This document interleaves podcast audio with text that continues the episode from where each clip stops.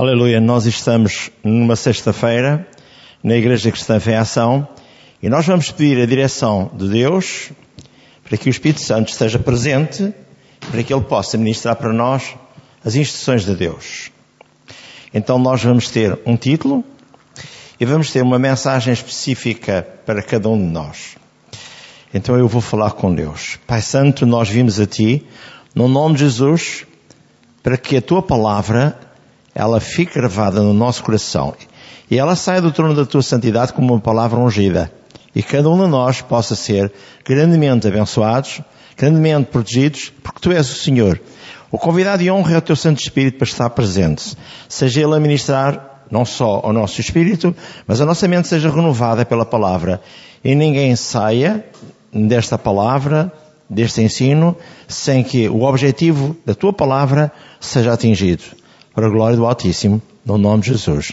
Amém. Amém. Então o título da mensagem é precisamente este. O problema do homem desafia Deus.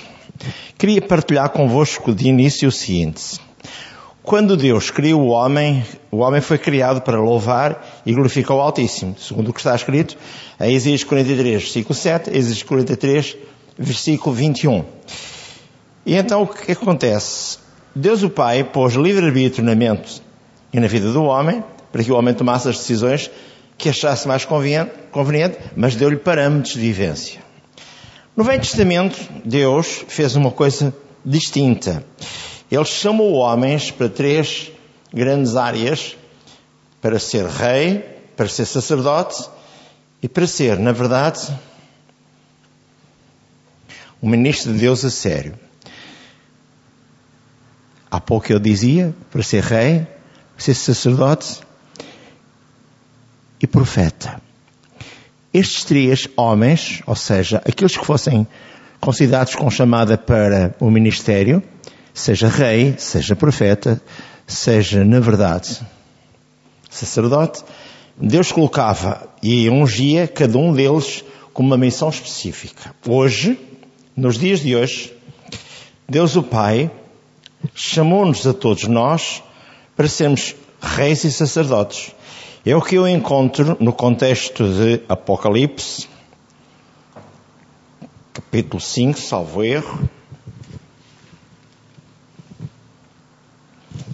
E nos chamou todos como reis e sacerdotes. É importante. Diz assim no versículo 9 do capítulo 5 do Apocalipse. E cantavam um novo cântico dizendo, digno és de tomar o livro, está a falar sobre Jesus, e de abrir os seus selos, porque fostes morto e com o teu sangue comprastes para Deus homens de toda a tribo, língua, povo e nação. E para o nosso Deus os fizestes reis e sacerdotes, e eles reinarão sobre a terra. Louvado seja Deus Altíssimo. Então o que acontece? Eu vou contar a história de um homem, Jonas, este homem, na verdade, tinha uma chamada. Mas nenhum de nós pode dizer que não tem chamada. Porquê? Porque a Bíblia diz lá em 2 Coríntios 5, 19, que Deus colocou o ministério da reconciliação sobre os nossos ombros. Então, ao falar sobre a história de Jonas, eu vou falar sobre a história individual de cada um dos membros de qualquer igreja. Ou seja, daqueles que foram chamados por seu decreto e que fazem parte do corpo de Cristo e que fazem parte do reino dos céus através do Senhor Jesus Cristo. Então, o problema está aqui. Jonas, ele tinha livre-arbítrio e decidiu desafiar Deus. E os homens e as mulheres do dia de hoje fazem a mesma coisa. Desafiam Deus. Jonas teve, na verdade, um teste muito, muito profundo. E, na verdade, ele foi muito penalizado. Mas Deus teve, mais uma vez, de dar-lhe uma chance e ele, nessa chance, ainda assim, estava muito combatido, muito contristado, muito difícil de se convencer. Os homens, as mulheres, os crentes, todas as igrejas fazem a mesma coisa. E o alerta é: será que Deus nos dá uma segunda oportunidade? Se calhar é capaz de dar, se calhar é capaz de não dar. Então eu vou dizer o porquê de tudo isto, para chegar, portanto, à conclusão. Jonas, depois de penalizado, ele arrependeu-se. E depois orou. E depois de orar, Deus deu-lhe então essa segunda oportunidade, mas será que dá a cada um de nós a segunda oportunidade? A Bíblia diz bem claro, no, na sua palavra, aquele que largar o arado e voltar para trás não é digno de Deus. Veja o que eu vou ler no livro de Jonas. E veio a palavra do Senhor a Jonas, filho de Amitai, dizendo, Levanta-te, vai à grande cidade de Ninive e clama contra ela, porque a sua malícia subiu até mim. E Jonas se levantou para fugir de diante da face do Senhor para Tarsis. E descendo a Jope, achou um navio e ia para Tarsis. E pagou, pois, a sua passagem e desceu para dentro dele para ir com eles para Tarsis, diante da face do Senhor, fugindo àquilo que Deus queria que ele fizesse. Pois, Ninive ficava, como por exemplo aqui no mapa de Portugal, Ninive ficava no norte. E Tarsis ficava para lá do Atlântico, por exemplo, no Brasil, 2 mil quilómetros de distância de Jope até Tarsis. E nós estamos a 800 quilómetros, que é o comprimento do nosso país, é como se nós estivéssemos no Algarve e Deus quisesse que nós fôssemos pregar em Miranda do Corvo ou lá em cima em Bragança ou lá em cima em Braga, qualquer outro lugar. E ele não quis, porque ele conhecia a história dos ninivitas e então ele decidiu desertar. Foi o que fez o, Adão e a Eva desertaram dos planos de Deus e foram penalizados e foram postos fora da presença de Deus. Agora veja. Mal dentro do navio e o navio começou a navegar em águas mais profundas, uma grande tempestade aconteceu. Versículo 4. E o navio estava para quebrar-se. Então temeram os marinheiros e clamavam cada um ao seu Deus e lançavam ao mar as fazendas, ou seja, tudo aquilo que eles levavam como mercadorias para fazerem as suas as suas vendas e os seus comércios, que estavam no navio para o aliviarem do seu peso. Jonas, porém, desceu aos lugares do porão e deitou-se e dormia um sono profundo. E o mestre do navio chegou-se a ele e disse Que tens, dormente? Levanta-te e invoca o teu Deus. Talvez, assim, Deus se lembre de nós para que não pereçamos. E dizia cada um ao seu companheiro, vindo, lancemos sortes para que saibamos por que causa nos sobreveio este mal. E lançaram sortes, e a sorte caiu sobre Jonas. Então lhe disseram, declara-nos tu agora, por que razão nos sobreveio este mal? Que ocupação é a tua? De onde vens? Qual é a tua terra? E de que povo és tu? Que ele lhes disse, sou hebreu, temo ao Senhor, o Deus do céu, que fez o mar e a terra seca. E estes homens se encheram de grande temor e lhe disseram: Por que fizeste isto? Pois sabiam os homens que fugia de diante de Deus, porque ele lhe teria revelado. Disseram-lhe: Que faremos nós para que o mar se acalme? Porque o mar se elevava e engrossava cada vez mais. E ele lhes disse: Levantai-me, lançai-me ao mar, e o mar se aquietará, porque eu, por minha causa, porque eu sei que por minha causa vos sobreveio esta grande tempestade. Versículo 15. E levantaram Jonas e o lançaram ao mar, e cessou o mar da sua fúria. E temeram, pois, estes homens ao Senhor com grande temor, e ofereceram sacrifícios ao Senhor, e fizeram votos. Parou, pois, o Senhor um grande peixe, para que tragasse a Jonas, este esteve três dias e três noites nas entranhas do peixe. E diz o capítulo 2, no versículo 1. E orou Jonas ao Senhor seu Deus, das entranhas do peixe, e disse, na minha angústia clamei ao Senhor, e ele me respondeu. E do ventre do inferno gritei, e tu ouviste a minha voz, porque tu me lançaste no profundo do coração dos mares, e a corrente me cercou, todas as tuas ondas e as tuas vagas têm passado por cima de mim. E eu disse, lançado estou de diante dos teus olhos, Todavia tornarei a ver o tempo da tua santidade. Continua a falar com Deus. E o versículo 10 do capítulo 2 diz: Falou, pois, o Senhor ao peixe, e o vomitou na terra. Vomitou Jonas na terra. No capítulo 3, no versículo 1, diz logo: E veio a palavra do Senhor segunda vez a Jonas, dizendo: Levanta-te e vai à grande cidade de Ninive e prega contra ela a pregação que eu te disse. E levantou-se Jonas e foi a Ninive. Segundo a palavra do Senhor, era, pois, Ninive uma grande cidade de três dias de caminho. E começou Jonas a entrar pela cidade, pelo caminho de um dia, e pregava, dizia, ainda quarenta dias e Ninive será sobrevertida. E os homens de Ninive creram em Deus e proclamaram um jejum e vestiram-se de saco, Deus do maior até ao menor. Versículo 8, na parte final. E se converteram, cada um do seu mau caminho e da violência que há nas suas mãos. Quem sabe se se, voltar, se se voltará a Deus e se arrependerá e se apartará do furor da sua ira, de sorte que não pereçamos. E Deus viu as obras deles, como se converteram do seu mau caminho, e Deus se arrependeu do mal que lhe tinha dito que lhe faria, e não o fez. E aí o Jonas estava tão zangado. No capítulo 4 ele disse assim, E olhou Jonas ao Senhor e disse, Ah, Senhor, não foi isso que eu disse, estando ainda na minha terra? E por isso me preveni, fugindo para Tarsis. Pois sabia que és um Deus piedoso e misericordioso, longânimo e de grande benignidade, e que te arrependes do mal. Esta é a história do nosso amigo Jonas. Agora, voltando-me para si, voltando-me para mim, voltando-me para a igreja. Veja como é possível nós sermos penalizados. Lemos no livro de Gênesis, no capítulo 8, numa parte final deste livro, aliás, numa parte final deste versículo 21, o seguinte: Deus diz, porque a imaginação do homem é má desde a sua meninice.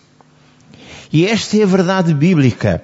O problema de Jonas é semelhante a quase todos os cristãos que, pela lógica dos seus pensamentos, desobedecendo a Deus, não só no Velho Testamento, mas também no Novo Testamento, Deus nos tem encarregado da palavra da reconciliação. 2 Coríntios 5,19. Quando o amado Jesus estava na cruz, Deus estava em Cristo, reconciliando consigo o mundo. Na verdade, cada um de nós tem uma chamada específica. Uns desejam realizá-la, enquanto que outros ficam para trás, sofrendo mais tarde os danos da morte espiritual, ou seja, separação eterna de Deus. O apóstolo Paulo afirma, em 1 Coríntios 12, 28, que o Espírito Santo a uns pôs na igreja, primeiramente apóstolos, depois profetas, ou, em terceiro lugar, mestres, operadores de milagres, dons de cura, socorros, governos, variedade de línguas e todos estes dons específicos. E o verso 31 diz que Deus abre-nos as portas para procurarmos com zelo os maiores dons e acrescenta: Eu vos mostrarei um caminho sobremodo excelente, diz Deus. Agora ouça, ah, mas eu não nasci para ser pastor, eu não nasci para ser apóstolo, eu não nasci. Para... Mas diz aqui o que eu disse há pouco. Socorros, governos, são áreas que tu e qualquer dos crentes pode estar a trabalhar na igreja, a ser útil nesta ou naquela área, e Deus honrará os compromissos que tu tiveres com Ele. Se não quiseres e estiveres no corpo de Cristo e não quiseres fazer nada, o que vai acontecer é que Deus vai chamar-te a atenção e pode não voltar a chamar-te. Agora ouve. Deus é um Deus da segunda oportunidade. O arrependimento de Jonas o levou de volta aos ninivitas. Um alerta, o exemplo de desobediência à chamada, o que acontece na maioria dos casos é algo semelhante ao profeta Jonas a fuga à chamada. Vocês já ouviram tudo, capítulo 1, capítulo 2, capítulo 3. O verso 15 diz o castigo. Ele foi parar às entranhas do ventre de um grande animal. Não sabemos se era cetáceo, o que é que quer que seja.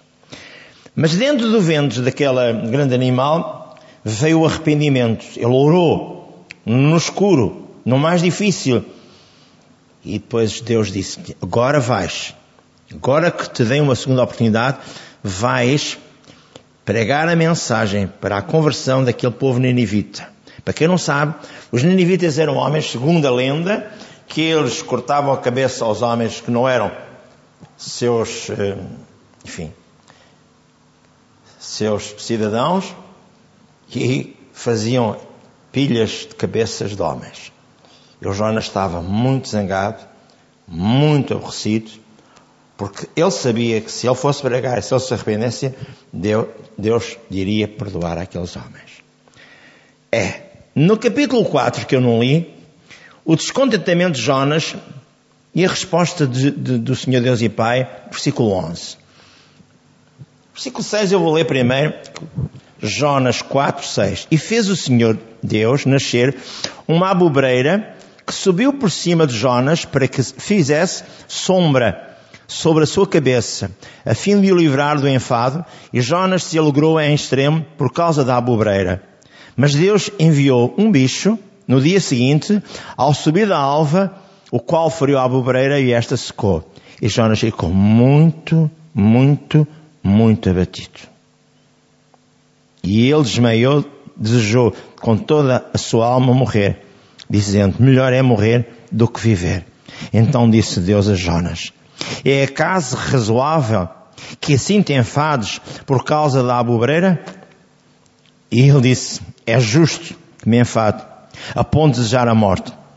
E disse o Senhor, tivestes compaixão da abobreira, na qual não trabalhaste nem fizeste crescer, que numa noite nasceu e na outra apareceu, e não é de eu ter compaixão da grande cidade de Ninive, em que estão mais de 120 mil homens que não sabem discernir entre a sua mão direita e a sua mão esquerda, e também muitos animais. E aqui. Quem é que te pôs juízo sobre a face da terra? Só Deus é juiz. Agora veja o problema de Jonas, que é o meu, o seu problema, muitas vezes.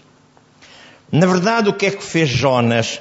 Desafiou a ordem divina e passou por uma dura prova, foi lançado no mar. Jonas 1,15. O confronto no abismo, Jonas, aliás, Jonas 2,1. Orou Jonas ao Senhor seu Deus, lá nas entranhas do peixe. Versículos 7, 8, 9 e 10, pode ler lá em casa. E segunda a oportunidade lhe foi dada. Jonas é vomitado na praia de Ninive e vai proclamar a mensagem de reconciliação e arrependimento e diz no versículo 10 do capítulo 3 E Deus viu as obras deles, como se converteram do seu mau caminho e Deus se arrependeu do mal que tinham feito. Sabe porquê? Porque estes homens mal ouviram dizer que Deus ia penalizá-los. Versículo 6 do capítulo 3 diz: Porque esta é a palavra que chegou ao rei de Ninive e levantou-se do seu trono e tirou de si os seus vestidos e cobriu-se de saco e assentou-se sobre a cinza, símbolo de humildade. E fez uma proclamação que divulgou em Ninive por mandado do rei e dos seus grandes, dizendo, nenhum homem, nem animais, nem bois, nem ovelhas, provém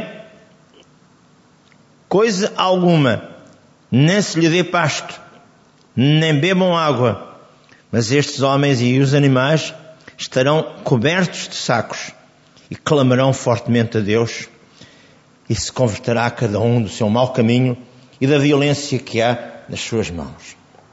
E aqui começa a minha mensagem propriamente dita. Vejam, a palavra de Deus, quando entra na profundidade do coração do homem, ela vai trabalhar o caráter do homem e vai remover tudo aquilo que está menos bem no homem. Se ele não quiser, vai ter que ter fazer contas com Deus. Mas isso já não é seu nem meu. Assim compete-lhe dar uma palavra, uma semente de salvação. Assim compete lhe dar uma palavra de um alerta divino. Assim compete levar alguém à igreja, levar alguém ao grupo familiar, levar alguém a ouvir a palavra de Deus. E quem faz o trabalho é Deus. Porque a Bíblia diz lá, em João capítulo 8, quem convence o homem do pecado e da justiça divina é o Senhor Deus e Pai. João capítulo 16, versículo 8. Por isso está a ver. Quem faz a obra nem é você. Você é um instrumento de Deus. Se não quiser ser um instrumento de Deus, é problema seu. Agora veja. A chamada de Deus que Ele tem para si. Irmão, já olhou para dentro de si e para o que ainda lhe falta realizar? Ou está a pensar fugir para Tarsis? Tarsis são dois mil quilómetros. De onde ele estava em Jope. E Tarsis fica no sul da Espanha. Veja lá o que é de Israel até Espanha. São dois mil quilómetros numa linha reta. Agora ouça. Certamente que vai encontrar o juízo divino. Haverá ainda lugar para arrependimento para si? Ou quer descer como Jonas ao mais profundo do abismo para se encontrar com Deus? Será que poderá voltar? Será que tem uma segunda oportunidade? Uma função espera por si a de intercessor, se quiser. Numa igreja, se quiser. Hoje é tempo de se consertar com Deus. E toda e qualquer oração será respondida, mas o que terá de fazer primeiro para que a oração seja respondida? Perante a face de Deus. Retratar-se. Eu vou ler em Isaías, se não se importa, vou recuar. Eu vou ler em Isaías capítulo 1, já estive a ler isto hoje, da parte da manhã, já estive a ler ontem, já estive a ler há uns dias atrás, para lhe poder apresentar esta verdade. Isaías, capítulo 1, versículo 15.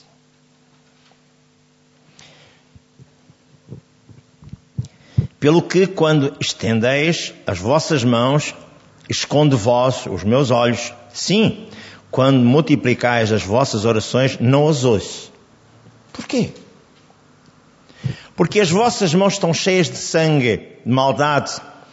Levai-vos, purificai-vos e tirai a maldade dos vossos atos de diante dos meus olhos.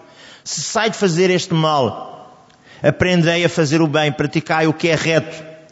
Ajudai o oprimido, fazei justiça ao órfão, tratai da casa das viúvas. Vinde, então ergui-me, diz o Senhor. E assim que os vossos, ainda que os vossos pecados sejam como a escarlata, eles se tornarão brancos como a branca neve. Ainda que sejam vermelhos como a carmesim, se tornarão como a branca lã. Ouve, se quiserdes, e ouvirdes, comereis o bem desta terra. Mas se recusardes e fordes rebeldes, sereis devorados à espada, porque a boca do Senhor assim o diz. E depois o resto você pode ler. É uma chamada de atenção.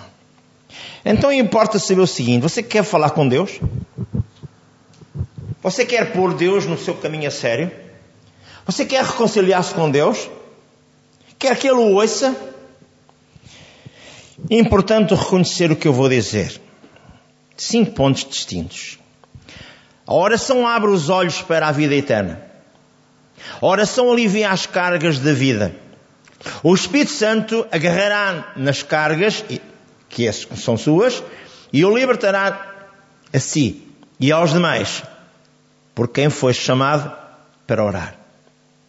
Jesus afirmou no Getsemane, Lucas 22, 46, levantai-vos e orai, para que não entreis em tentação.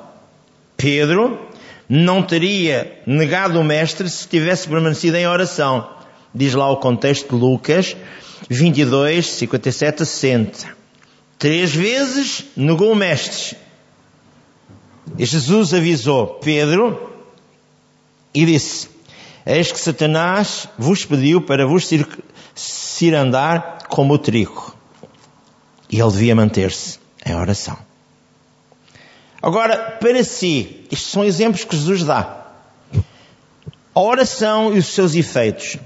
A Bíblia diz lá, em Hebreus 4,16, o trampolim da chegada, com razões específicas, diz assim: chegue-se ao trono da graça com fé e humildade, a fim de ser socorrido em tempo oportuno.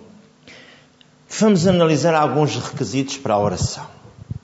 Deus está-lhe a dizer hoje: é tempo de parar a vida que levas É tempo de reconsiderar aquilo que estás fazendo. Porque eu nem sempre posso ter a oportunidade de te ajudar. Porque está nas tuas mãos a decisão. Tu tens livre-arbítrio. Primeiro requisito para uma oração ser ouvida. Sermos específicos perante Deus. O que é que eu quero? Diga a Deus ao que vem e o que pretende. Apresente-se perante Deus e apresente-lhe as suas razões bíblicas. Tenha um relatório do que vai querer. Saiba o que deseja. Hoje mesmo. Sim, hoje mesmo. Afinal, o que é um intercessor persistente? É aquele que não sai da presença de Deus sem a resposta, que é paz interior. Jesus ilustrou, em Lucas 11, 5 a 6, o amigo inoportuno. Vou ler Lucas,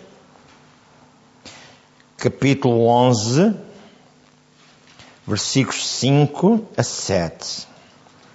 É bom que ouça isto. Jesus deu esta parábola para instruir os seus discípulos. Disse-lhe também, qual de vós terá um amigo e se for procurá-lo à meia-noite e lhe disser, amigo, empresta-me três pães, pois que um amigo me chegou à minha casa, vindo de caminho e não tenho que apresentar comida. Se ele respondendo de dentro disser, não me importunes, já está a porta fechada e os meus filhos estão comigo na cama. Não posso levantar-me para te ajudar. Digo-vos que ainda que se não levante para dar-lhe por seu amigo, levantar-se-á todavia por causa da inoportunação e lhe dará tudo o que precisar.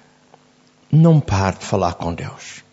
Não pare de se reconciliar com Deus. Não pare que é o que Deus está a dizer-lhe assim esta noite. Empreste-me três pés. Há outro exemplo que eu não vou ler, mas vem lá em Gênesis 24, 38, 40, 46. O capítulo 24, quando Deus manda ao criado, quando Abraão manda ao seu criado à procura de uma noiva para Isaac, era a Rebeca. E ele disse-lhe, eu vou procurar e não virei sem que ela venha comigo. E não saiu da família sem trazer com ele a futura esposa de Isaac. Claro que lhe deu os presentes que o Abraão deu, deu-lhe tudo, foi à família de Abraão, lá em casa de Labão, e trouxe a Rebeca. Não saiu da família sem trazer com ele a futura esposa de Isaac. Na palavra, a sua oração, é bom questionar-se. Ou no, planea, no planear da sua oração, é bom questionar-se. Qual é o meu pedido? O que é que representa para mim o meu pedido? Quando desejo que o meu pedido seja respondido? Você tem que ter um requisito, ou seja, você tem que ter um propósito, que é ser específico. Neste primeiro ponto. Segundo requisito, para a oração ser bem respondida. Qual oração ou qualquer oração tem de ser baseada na palavra de Deus. Ao aproximar-se de Deus, vá confiante. Em 1 João 5, 14 e 15 diz: Esta é a confiança que temos nele. Se lhe pedirmos alguma coisa de acordo com a sua vontade, já temos a resposta. Terceiro requisito: temos de ter o nosso coração limpo pelo arrependimento. A Bíblia diz lá no Salmo 66, versículo 18: Se eu abrigo iniquidade em, dentro de mim, Deus não vai ouvir a minha oração, nem responda à minha súplica. Vou repetir-lhe, para você poder ouvir bem claramente o que eu digo. Salmo 66, 18. Se eu abrigo iniquidade dentro de mim, Deus não vai ouvir a minha oração, nem responde à minha súplica. Mateus 6, 14 e 15 afirma, porque se perdoares aos homens as suas ofensas, também vosso Pai Celestial vos perdoará a vós. Não argumente com Deus. Alguém te fez mal. Ouça, perdoa. Não é obrigado a conviver com o A, com o B ou com o C. Deixe essa pessoa. Faça o seu caminho. Quando pensar nela, diga Senhor, usa misericórdia para com essa pessoa. Faça assim. E o Deus honrará a sua palavra e você será abençoado. Quarto requisito: ter fé. Fé é o firme fundamento das coisas que se esperam e a prova das que se não vêem. Mas diz, em Hebreus 11.6, o que se aproxima de Deus tem que ter fé. Ou seja, o que se aproxima de Deus tem que acreditar que Ele existe e que Ele é galardoador daqueles que o buscam. Jesus, com o problema da figueira, Ele dá outro exemplo. Em Marcos 11, 14 a 22. Quando é questionado por Pedro, Mestre, a figueira que tu falastes secou pela raiz. E ele disse, no versículo 22, Marcos 11, 22, tende fé do tipo de Deus. Jesus afirmou a Jairo também, não temas, crê somente e a tua filha viverá. Marcos 5, 24 a 27. No versículo 36 diz, não temas, crê somente. A fé transforma o Logos, ou seja, a palavra escrita, em rema. Rema é fé em ação. A Bíblia diz lá em 1 João 4, 4, Filhinhos, vós sois de Deus, eu já os tenho vencido. Maior é aquele que está em vós, o Senhor Santo Espírito, do que o diabo que está no mundo, ou os problemas ou circunstâncias. O milagre sempre ocorrerá para os que confiam em Deus. Quinto requisito. A ajuda do Espírito Santo é imprescindível. Sempre solicitamos a sua ajuda em nome do Senhor Jesus. Eu vou-vos ler em 1 Coríntios. Paulo é bem, é bem explícito aqui, neste, neste contexto de 1 Coríntios capítulo 2, ele fala mesmo na, na, no caráter da pregação dele mesmo, Paulo. Diz a certa altura, capítulo 2, versículos 11 e 12, porque qual dos homens sabe as coisas do homem, senão o espírito do homem que está nele? Assim também ninguém sabe as coisas de Deus, senão o espírito de Deus.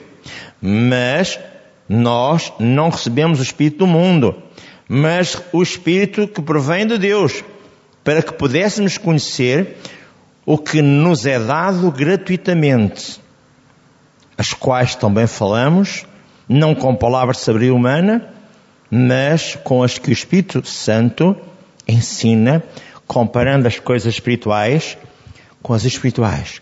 Ora, o homem natural não compreende as coisas do Espírito de Deus, porque lhe parecem loucura, e não pode entendê-las porque elas se discinem espiritualmente.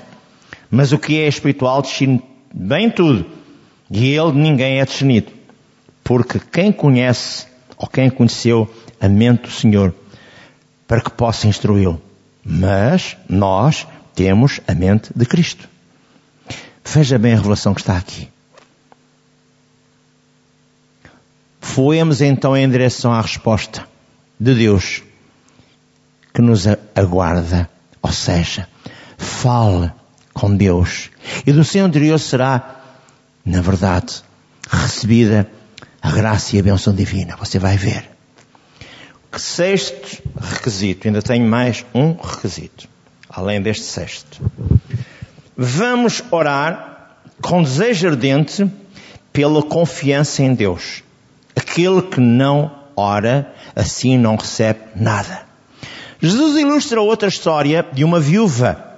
Em Mateus 15, eu vou ler. Qual é esta história? Era uma mulher que tinha um problema com uma filha. Já vamos ver. Mateus 15, 21 a 28. A mulher cananeia. E partindo Jesus dali, foi para as, para as partes de Tiro e Sidon. E eis que uma mulher cananeia, que saíra daquelas cercanias, clamou dizendo, Senhor, filho de Davi, tem misericórdia de mim e da minha filha, que está miseravelmente, miseravelmente. Mas ele não respondeu palavra. E os seus discípulos, chegando ao pé dele, rogaram-lhe dizendo, Despede-a, que vem gritando atrás de nós. E ele respondendo disse, eu não fui enviado senão às ovelhas perdidas da casa de Israel. Então chegou ela e o adorou, dizendo, Senhor, socorre-me. Ele, porém, respondendo disse, não é bom pegar no pão dos filhos e deitá-los aos cachorrinhos. E ela respondeu e disse, Senhor, mas também os cachorrinhos comem das migalhas que caem da mesa dos seus senhores. Então respondeu Jesus e disse, ó oh, mulher, grande é a tua fé, seja feito para contigo, como tu desejas. E daquela hora em diante, a sua filha ficou sã, ficou liberta. Louvado seja Deus. Agora ouça mais. Esta atitude sincera desta mulher sirofenícia é a verdade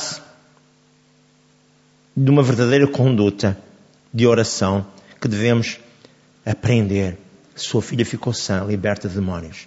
Jesus também ilustra a história de um juiz insensível. Lucas 18. É bom que eu leia tudo. Para que fique bem gravado nas vossas vidas. Estou a falar da chamada. E alguns vão ficar para trás. Porque a Bíblia é bem clara. Muitos são chamados, mas poucos são escolhidos. Por livre-arbítrio. Eu não estou a, a razoar nada, nem a desejar que alguém seja penalizado. Lucas 18, 1 a 8.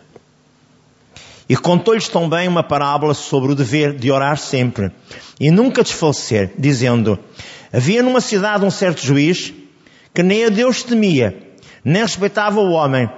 Havia também naquela mesma cidade uma certa viúva e ia ter com ele, dizendo: Faz-me justiça contra o meu adversário.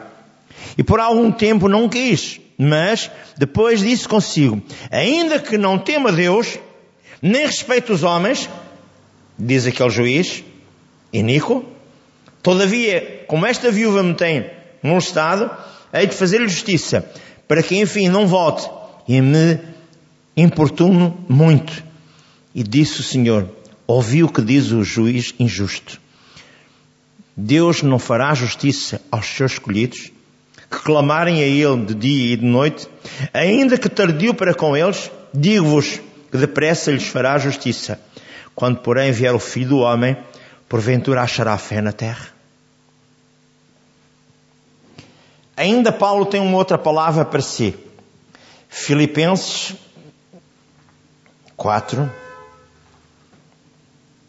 6 e 7.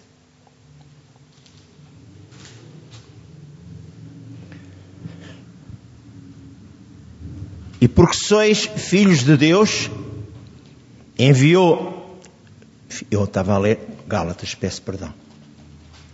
Filipenses 4.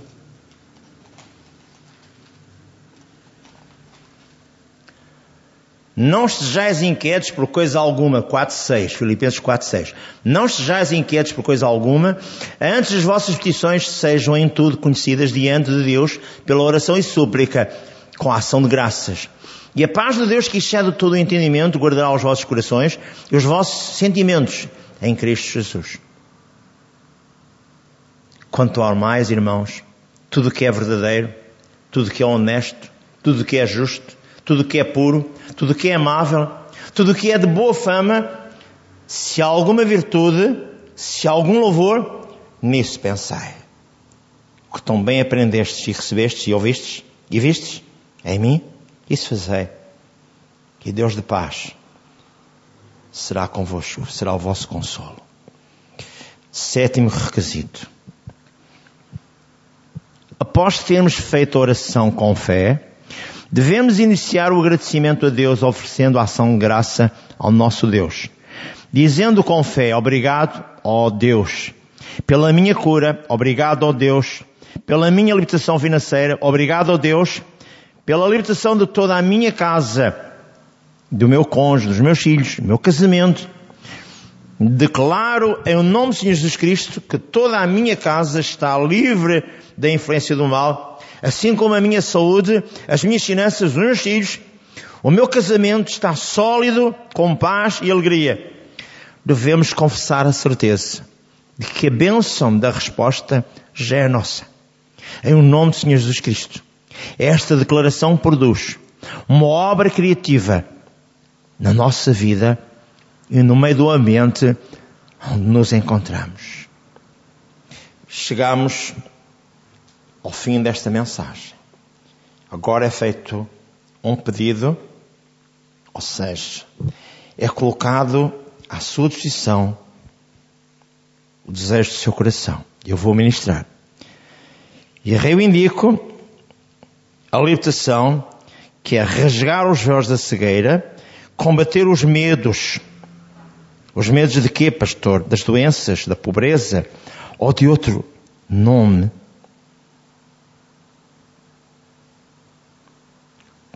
que não seja o nome do Senhor Jesus Cristo. Então, o Senhor seja convosco esta noite, e em nome de Jesus Cristo eu declaro libertação para todos, a graça, a abundante graça de Cristo encha os vossos corações e fique conosco a sua paz. No nome de Jesus. Amém e amém.